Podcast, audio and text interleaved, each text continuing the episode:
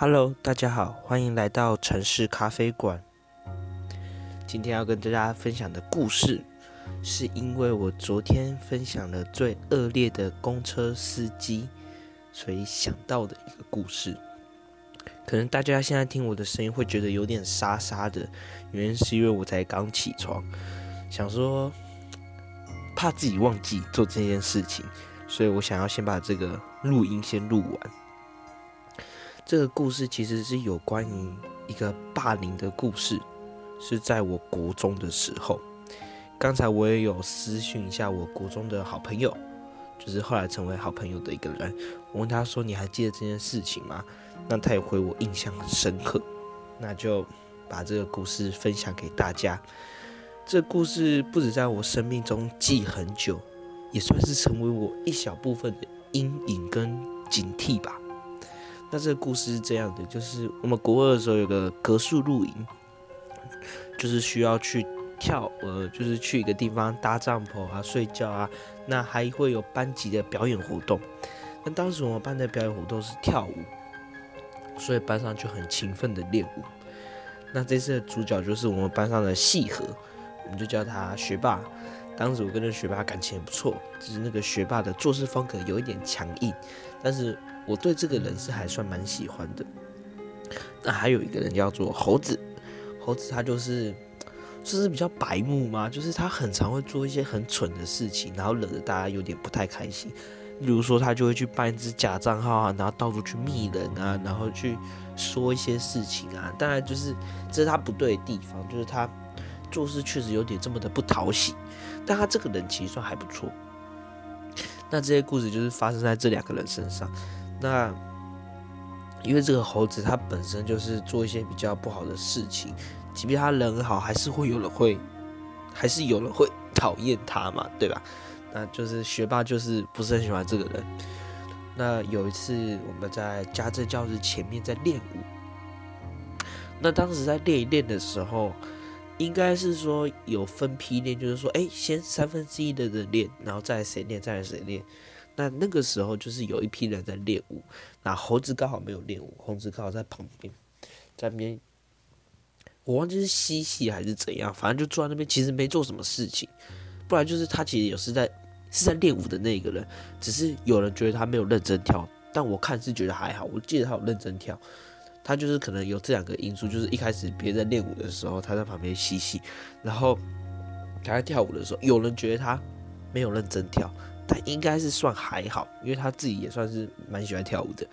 那这个时候学霸就直接当着所有的人所有人的面走到那个。这也会有个播音乐的地方嘛，就喇叭，他就把直接把喇叭关掉，然后叫所有人安静，然后叫那个人站起来，叫猴子站起来，然后就在全班面全班面前指着他骂，就是骂他说：“你再不认真跳舞，给我试试看啊！你是没有被全班公干过，就类似这样子，然后讲一些非常不好的话，虽然都不带脏字，但就是不是很好听的话，就是让人听了会很难过。”那把他骂完之后呢，就是放音乐，让他自己一个人在全班面前跳舞。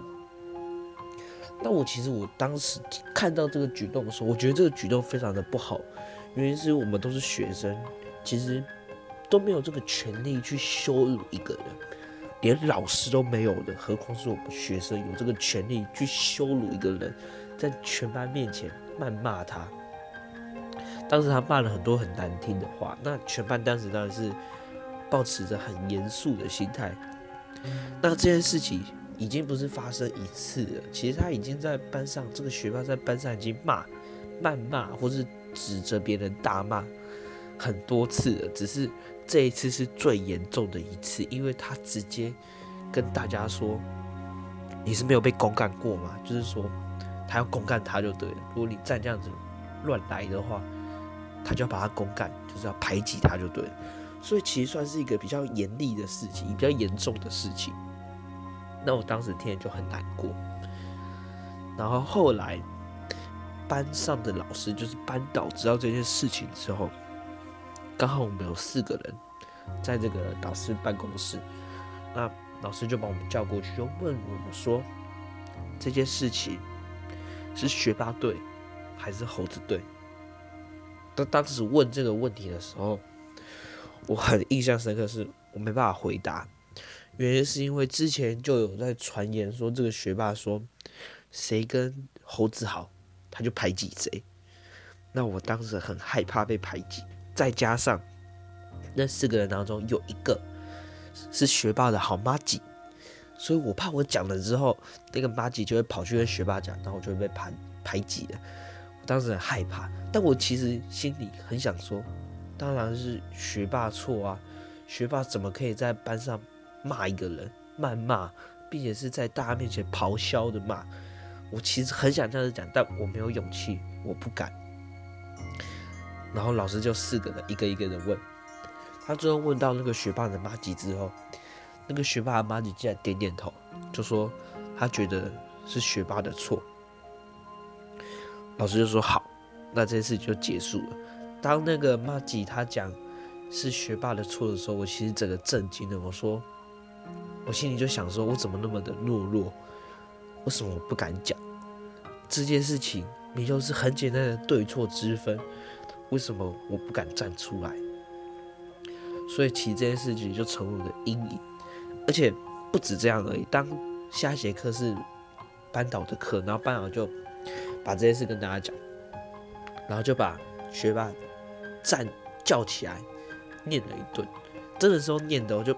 单念的说：“你怎么可以这样子？就是不要在大家面前骂他之类的，即便他做不好。”然后那个时候，猴子其实听到的时候是有一点开心的，觉得说有人站在他这边，所以他其实嘴角露出微笑。就这么巧的，班导刚好一瞥眼，一个转头看到猴子在微笑，直接把他叫起来骂一顿。大家有听出这程度上的差异吗？学霸是用念的，猴子是叫起来用骂的，把他骂一顿。说笑什么笑？你以为都没你的事吗？平常那么白目，难怪大家都会讨厌你，没有人替你说话，人家背后也是活该啦。就类似这样子骂，这件事情才成为我真正的阴影。让我看到，其实我不是要说老师怎么样，因为老师会偏心，或是对事情上处理不这么公正，人之常情，因为他也是人。但是我是在后悔我自己。如果当初老师在问我们四个人的时候，我们四个人都说是学霸的错，都勇于面对这件事情的话，我觉得老师的态度可能会不一样。但就是因为我没有勇气，我到现在还是很惦记着这个故事，因为我真的是非常的愧疚。每次听到有关于霸凌的故事啊，说要勇于说不，要勇于站出来啊。我其实每次都会想到这件事情，而且每次心情都不是很好，觉得我当时怎么那么的软弱，跟苏拉一样。那我刚才其实也有跟我同学讲这件事，我就说：“哎，你还记得这件事吗？那你还记得是怎么发生的吗？”那他其实都还记得，他当时只是跟我讲说：“哎，我的想法怎么跟他的想法一样？每次只要有霸凌的事情出来的时候，他也都会想到这件事情，而且他也都很愧疚，因为他也不敢跟老师讲说。”是学霸的错，他跟我的心情是一样的，而且我们都一样的觉得很不安，就是觉得很难过。然后他讲的一句话，我觉得讲的很好。他说：“因为这件事情，老师有点处理的不当的关系，成为我们一辈子的阴影。那那个猴子怎么办？就说连我们不是当事人。”都成为了一个阴影之后，因为没有挺身而出，成为一个阴影。那被骂的人、被羞辱的这位猴子同学，他的心情又是如何呢？今天想把这个故事分享给大家的原因，第一是想要疏解我内心的压力；第二是，如果有机会，时间可以重来，我真的很想告诉我自己，我应该要挺身而出。即便很难，很怕被很怕被排挤，很怕被骂，很怕那个学霸的妈吉去告状。我很怕很多事情，因为我就是苏拉。但是如果不敢讲之外，私底下给这位同学，给猴子一个温暖的安慰，我想事情会变得更不一样。就是因为我的软弱不敢跟猴子讲话，就是因为我的俗辣不敢把这件事情跟老师讲，甚至连老师在问我的时候，我都不敢讲。也因为这件事情，成为我到现在都还惦记成惦记的一个故事，作为我一个警惕，把这个事情分享给大家。如果你的身边正有霸凌、正有排挤的事情发生，不一定要公开与他们作对，私底下写个纸条给老师，或是私底下安慰那个被排被排挤的同学，也许这个事情就会有所转变，而他也不会成为你一辈子惦记的故事。那我们今天的分享就到这边结束喽，谢谢光临，我们下次再见，拜拜。